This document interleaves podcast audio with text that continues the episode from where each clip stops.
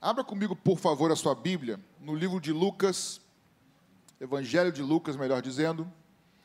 Evangelho de Lucas, capítulo de número 18.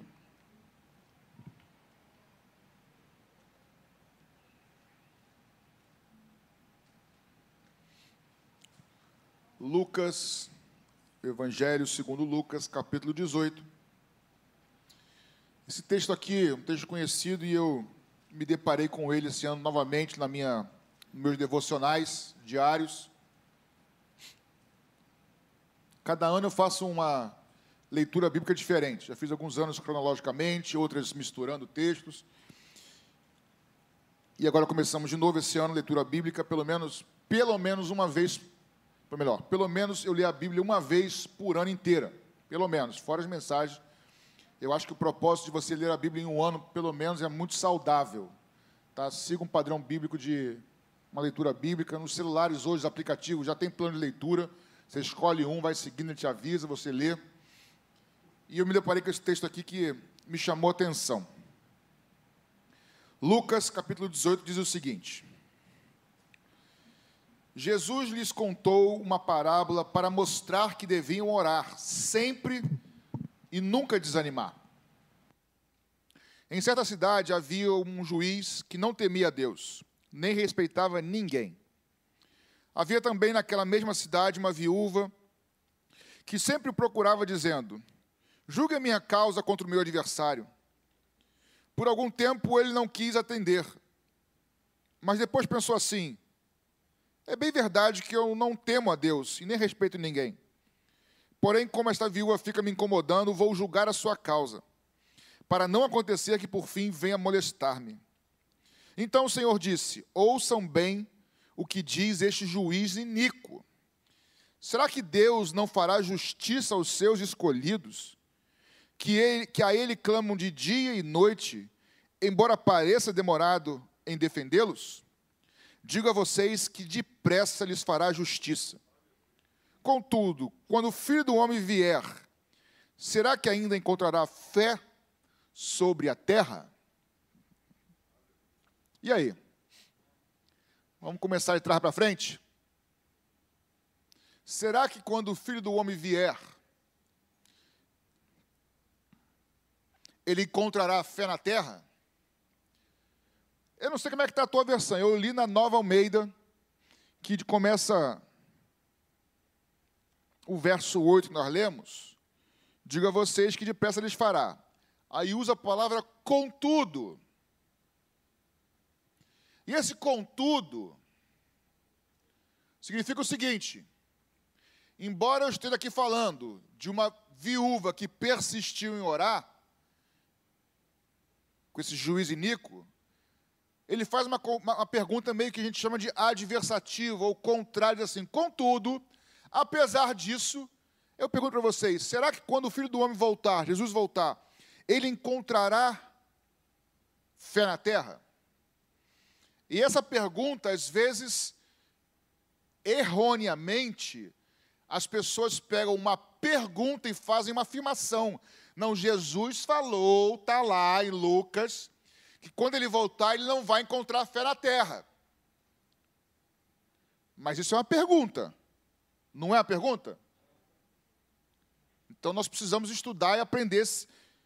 Primeiro, saber que não é uma afirmação, é uma pergunta. E a pergunta precisa de uma resposta, para começarmos a pensar, Diogo. Quando Jesus voltar, ele encontrará a fé na terra? Primeiro, nós precisamos estar certos e convictos, irmãos, que esse texto está falando dos nossos dias, porque Jesus está perto de voltar e eu tenho convicções particulares que ele volta nessa geração e que eu sou parte da geração do arrebatamento. Eu tenho a convicção no meu espírito que eu seria arrebatado. Ponto. Pastor, você pode estar errado. Cada um anda segundo a sua fé. O importante se eu estou certo ou errado não importa muito. O importante é eu ser fiel até o fim da minha vida. Não é isso, irmãos? Mas eu tenho convicção bíblica, espiritual, que nós somos a geração do arrebatamento. E a pergunta é: quando Jesus voltar, ele vai encontrar fé na terra? O que, você acha? Pastor, eu achava que não, mas agora senhor está falando, já não sei mais. Vou mudar a pergunta. Quando Jesus voltar, quando o filho do homem vier, vamos dar a pergunta: pessoas serão salvas?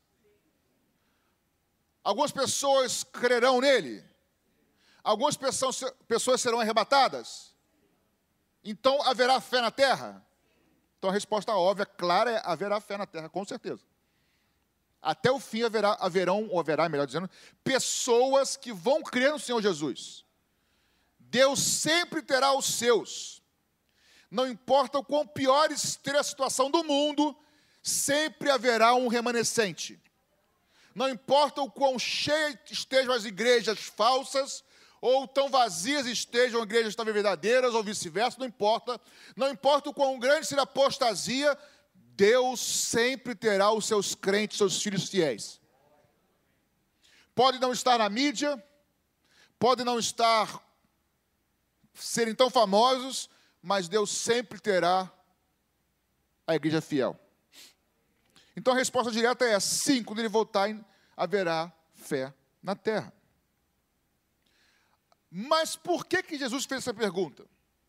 Aí surge uma outra pergunta que eu faço para a gente pensar.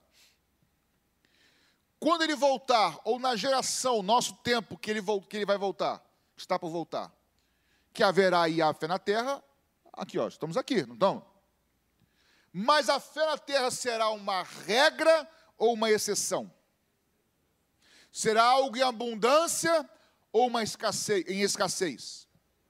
Será normal ou será raro? Certamente será raro e escasso. Como tem sido. Não se iluda, irmãos. Não se iluda porque há igrejas lotadas que necessariamente isso é sinônimo de um povo fiel. Nem igreja vazia também. Porque também igreja vazia não é sinônimo de fidelidade, nem igreja cheia é sinônimo, não tem nada a coisa com a outra. Pode ter igreja cheia abençoada igreja cheia herege.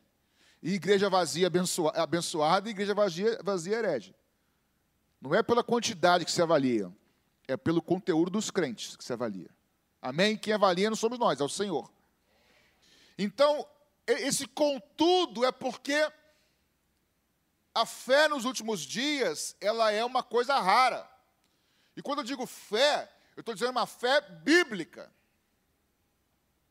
Porque Paulo vai dizer a Timóteo, seu filho na fé, que nos últimos dias as pessoas dariam, estão dando ouvidos à doutrina de demônios. E ali Paulo não está falando, falando com, com Timóteo das seitas e heresias, ou de outra religião, melhor dizendo. Está falando que no meio dos aparentes cristãos, no meio daqueles que, que se dizem servir ao Senhor, darão ouvidos a doutrinas que são doutrinas de demônios.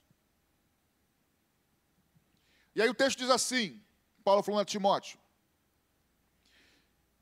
e as pessoas se cercarão de mestres, segundo os seus próprios desejos.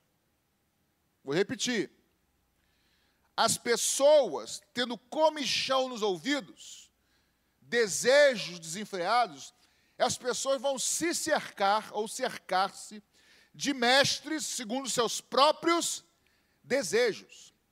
Então não adianta querer dizer que o culpado é o pastor tal que herege, o bispo tal que herege, ou a igreja tal que herege, porque as pessoas estão no lugar porque elas querem ouvir aquilo. Porque quem não quer, quem é tocado pelo Espírito Santo, depois de um tempo, pode até começar lá, mas ele é retirado, ele sai porque ele, porque ele deseja pela verdade. Eu vim de uma dessas igrejas. Então, o texto diz que Paulo Timóteo, que me faltou qual é o versículo, mas na primeira carta de Paulo Timóteo, ele fala que, que as pessoas, não, não é uma questão do líder arrebanhar e enganar todo mundo. Não. É uma questão de demanda, de capitalismo. Os caras são espertos, os líderes, são corruptos, eles veem uma demanda, veem o que o povo quer ouvir e vão pregar o que o povo quer ouvir. vai satisfazer o coração do povo, satisfazer o ego. O povo quer enriquecer, vamos pregar que o povo quer enriquecer. O povo quer prosperar, vamos dar para o povo que o povo quer. Mas não é o líder que faz isso só.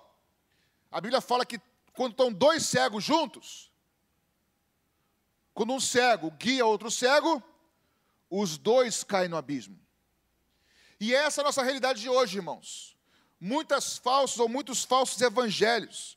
E por isso Jesus fala aqui: contudo, quando o filho do homem vier, ainda encontrará fé sobre a terra? Porque a nossa realidade é muito difícil, irmãos. Me parece que o evangelho de Jesus não é mais o suficiente. Tem que ter algo mais.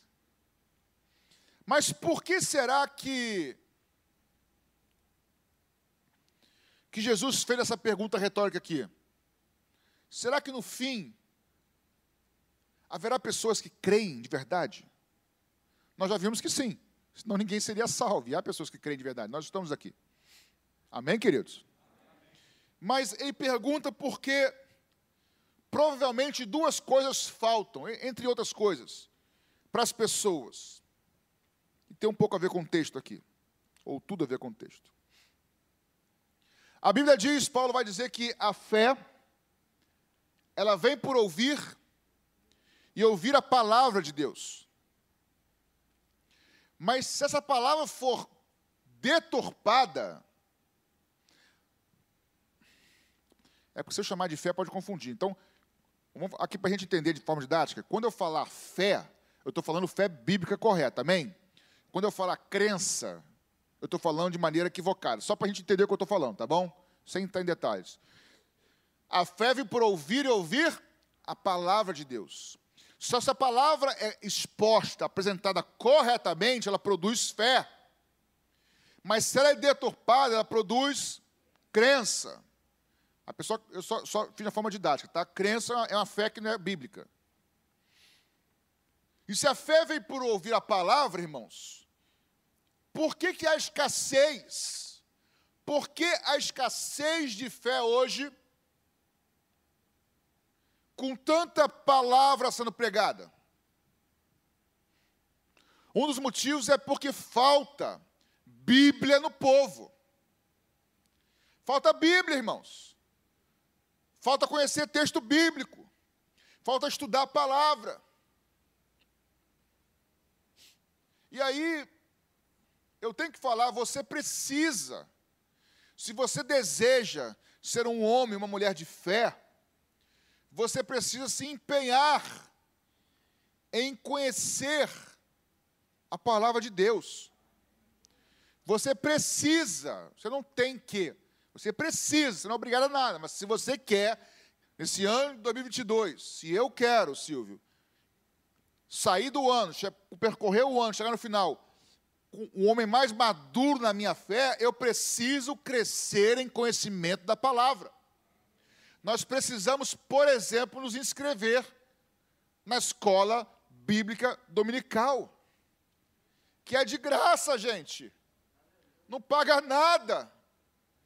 Você estuda, você aprende, você levanta a mão, você pergunta. Aqui você não levanta a mão porque é pregação, mas lá você tira dúvida, você anota. É de graça. A fé vem por ouvir e ouvir a palavra de Deus. E um dos motivos pela falta de fé hoje, primeiro, é porque a palavra é pregada muitas vezes distorcidas para agradar o coração do homem.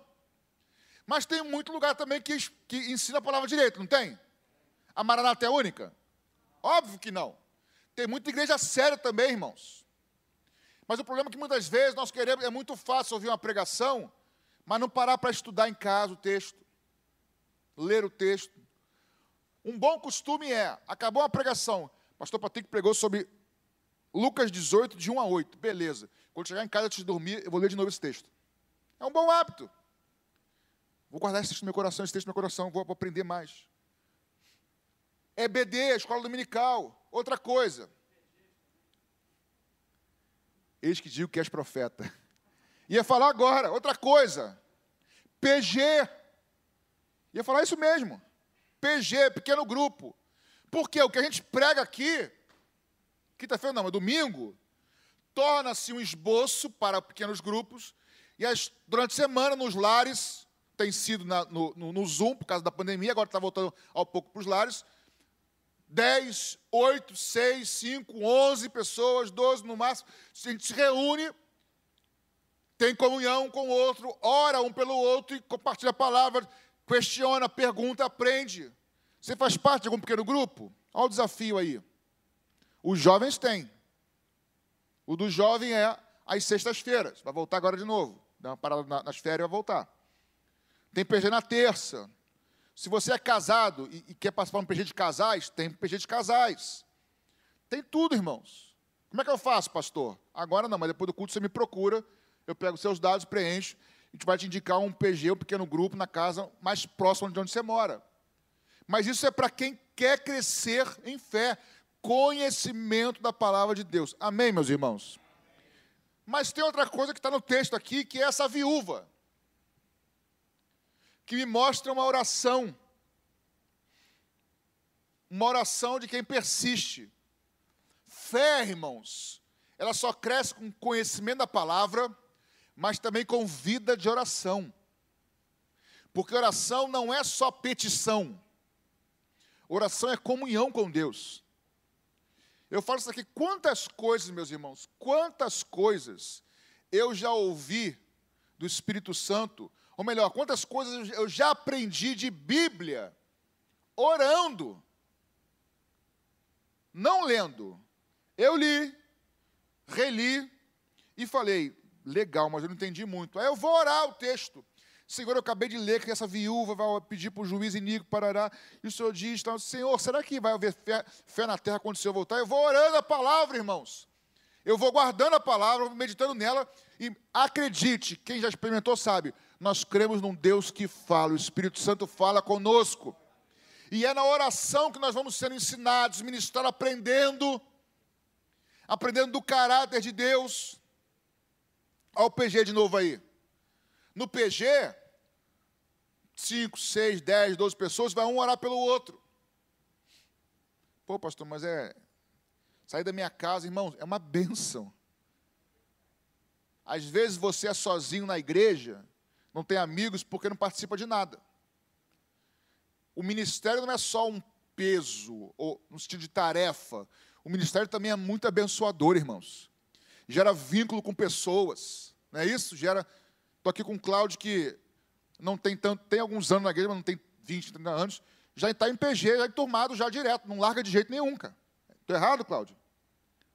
Abençoa a vida dele, a esposa, a família, a casa. E tem outros exemplos aqui também, muitos. E essa mulher aqui está orando. E qual é o propósito, irmãos?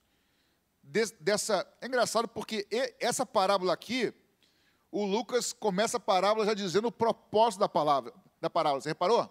No verso 1. Ele diz assim: Jesus lhes contou uma parábola e fala o propósito disso, para mostrar que deveriam orar sempre e nunca desanimar.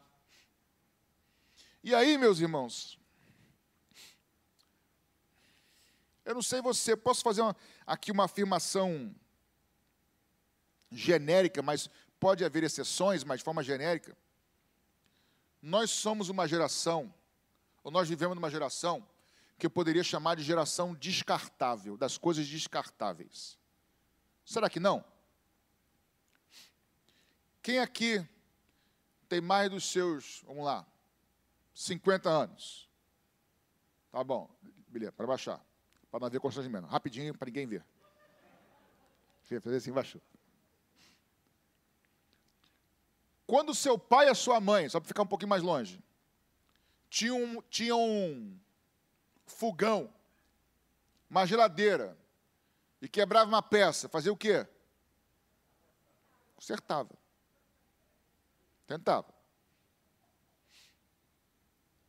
Quando tinha um telefone quebrava, tentava consertar. Era normal, gente. Hoje em dia, a indústria já faz algo para começar, o teu pai e a tua mãe, meu pai, minha, minha avó, meu pai e minha mãe, as coisas já duravam mais, para começar. Porque as coisas eram feitas para durar. Hoje elas são feitas para não durar. E tem mais.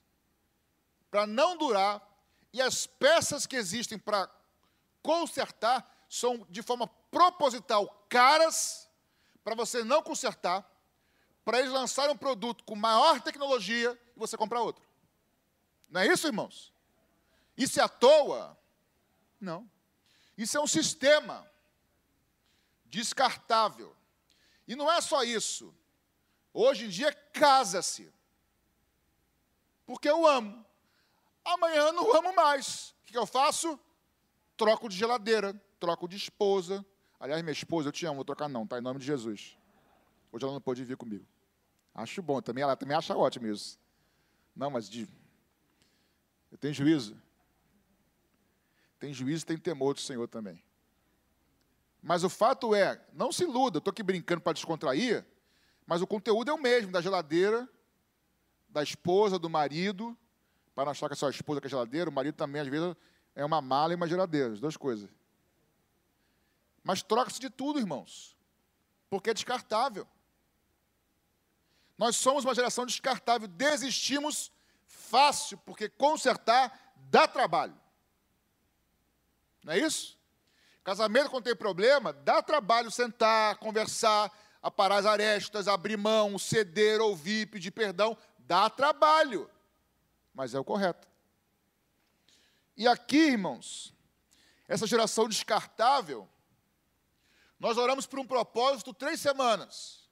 Se Jesus não responder, aí ele não deve querer fazer isso, não. É, não é vontade de Deus, não. Mas peraí. Quem foi que te disse que não é vontade de Deus? Certa vez eu estava orando com a Paulinha sobre um assunto, minha esposa, Paulinha, vulgo, pastora Ana Paula. Ela me disse assim, amor, ela teve uma testificação do Espírito Santo. Você sabia que às vezes as pessoas e a gente desiste de coisas que Deus ainda não desistiu? E é esse assunto aqui, irmãos. O assunto da falta de fé nos últimos dias, nesse contexto, é isso. Qual o propósito? Jesus contou essa parábola para mostrar que deveria orar sempre, sem nunca desanimar. Então a palavra de Deus para nós hoje é: mesmo no mundo descartável, mesmo, no mundo que desiste de coisas, não desistamos de coisas que o Senhor ainda não desistiu. E aí eu não sei o que, mas provavelmente você parou de orar por algo, e eu Posso ter parado de orar por algo que Deus não desistiu de fazer ainda. Ele ainda quer realizar. E o que é isso, pastor? Não sei. Mas enquanto estou pregando, o Espírito Santo está falando no teu coração. E em casa também. Sobre o que que você pediu, parou de pedir ao juiz. Não é tudo que você pede, nem eu peço, obviamente. Mas se é justo, o assunto é não desista, persevera. E ele mesmo diz: se esse juiz que é iníquo faz isso, se vocês que são homens, pais, mães, maus, sabem dar coisa boa para o filho de vocês, quanto mais o nosso Pai do céu. Então, querido, essa noite é uma noite de ânimo para você não parar e não desistir de clamar por algo na sua vida. Peça a direção de Deus? Peça a direção de Deus. Clame ao Senhor, mas clame ao Senhor crendo, porque o nosso Deus, aleluia, Ele é poderoso para realizar, irmãos. Ele continua, o texto diz assim, ó, que clamam a mim de dia e de noite, embora pareça demorar em defendê-los, irmãos. Tem vezes que parece que demora, não tem? Fala a verdade, vamos aqui, rasga aqui o confessionário. Rasga aí o confessionário, coração. Pastor, demora. Ô, oh, Parece que demora, e às vezes demora mesmo. Deixa eu dizer uma coisa que eu li também na devocional essa semana agora. Eu li Lucas, estou lendo Gênesis misturado, um pouquinho de cada, Salmos. Lendo a história de José, irmãos. Eu anotei essa semana. Texto simples. Simples, irmãos, mas lindo, mexeu com o meu coração. Diz que José foi vendido como escravo. E diz lá no texto de Gênesis: E o Senhor era com José.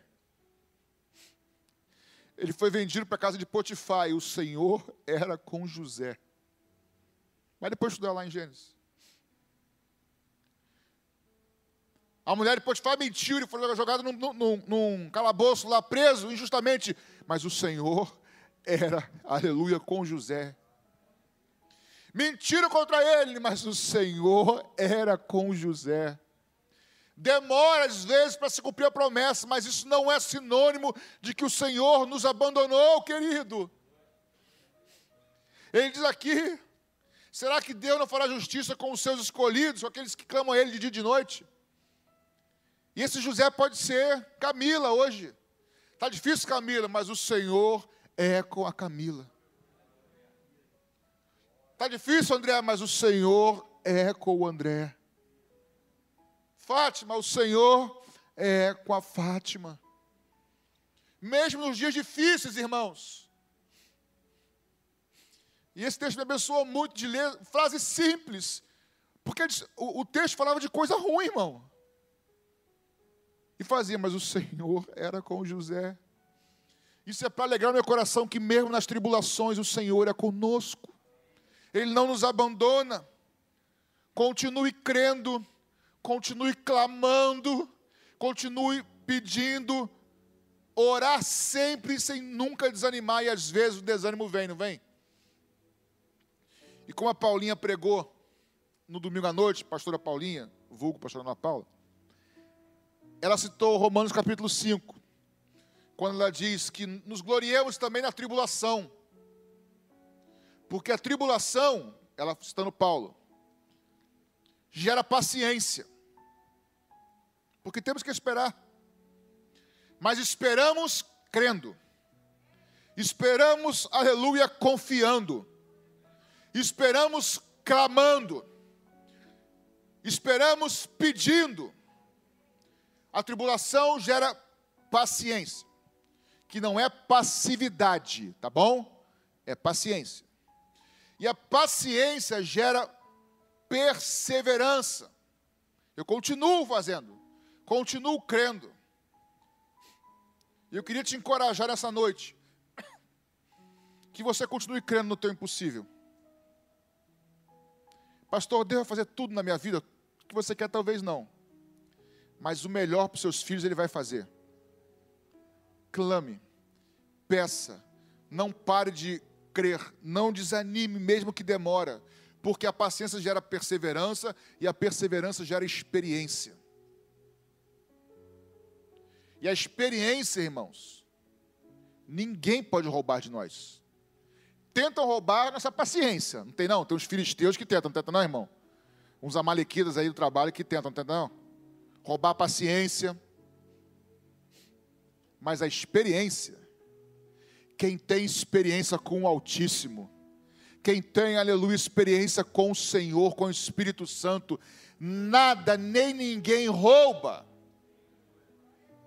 quando você sabe que foi o Senhor que falou contigo. Quando você sabe que foi o Senhor que te tocou.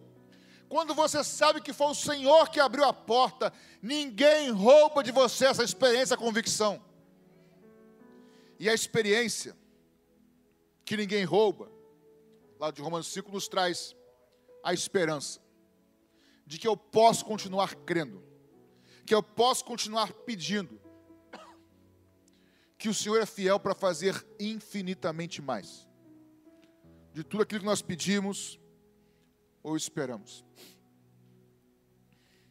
Eu queria que o teu coração se enchesse de verdade nessa noite, nessa convicção de que, mesmo em tempos difíceis, quando parece que demora, e demora mesmo às vezes, não é sinônimo, não é sinônimo de que o Senhor se esqueceu de você de que o Senhor te abandonou.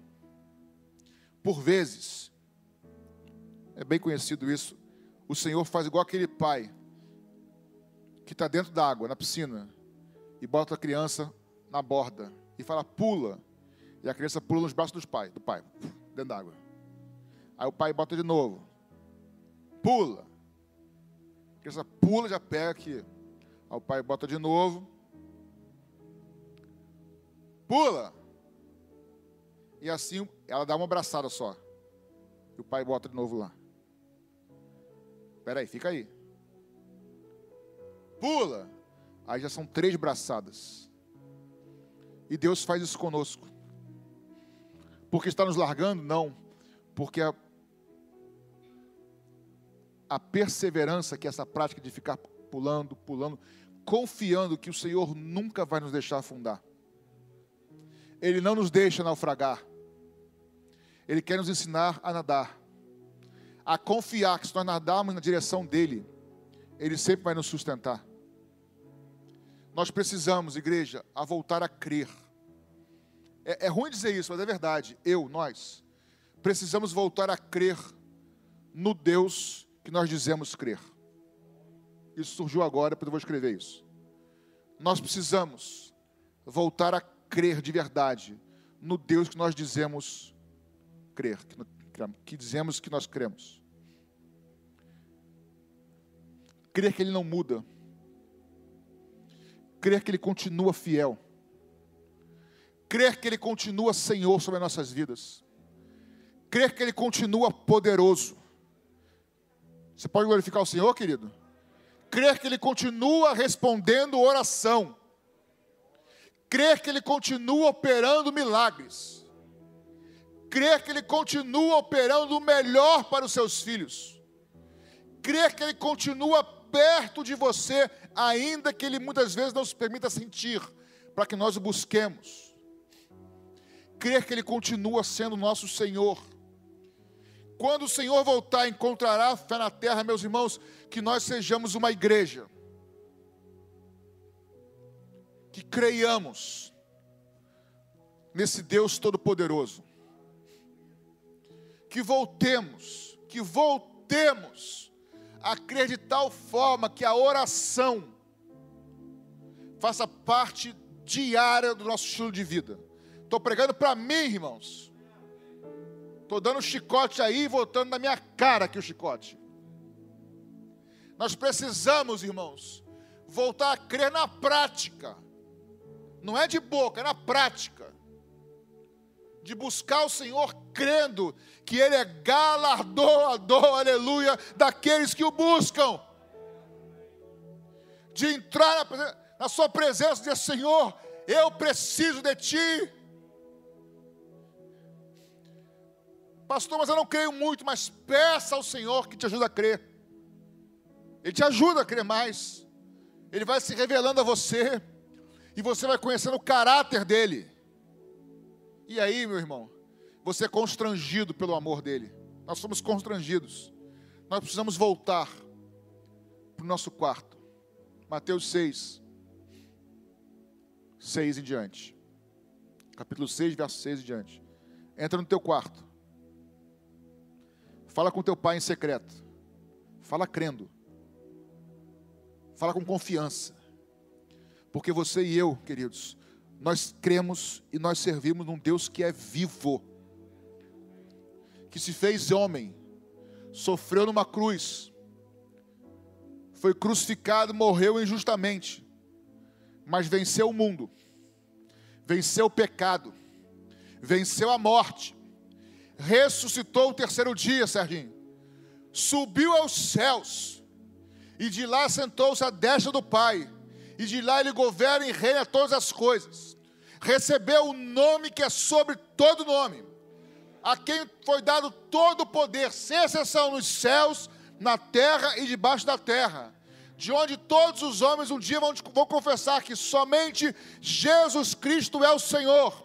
É esse Jesus que venceu, não o cordeiro somente, mas o leão que um dia voltará. É esse Jesus que eu e você servimos. Nós precisamos, igreja, voltar a crer com todo o nosso coração que Ele reina, que Ele é o Senhor da tua vida, que Ele encontre em você a fé que Ele não encontra em muitos, que Ele encontre em mim essa fé na tribulação ou na bonança, de saber que nós pertencemos a Ele. Oremos sempre sem nunca desanimar. Não desista. Hoje é dia de você voltar a orar por aquela causa. Hoje é dia de eu e você voltarmos a orarmos por aquilo que nós paramos de orar. Voltarmos a crermos naquilo que nós paramos de crer. Porque Ele não muda. Ele continua operando hoje, irmãos. Você recebe essa palavra do Senhor nessa noite?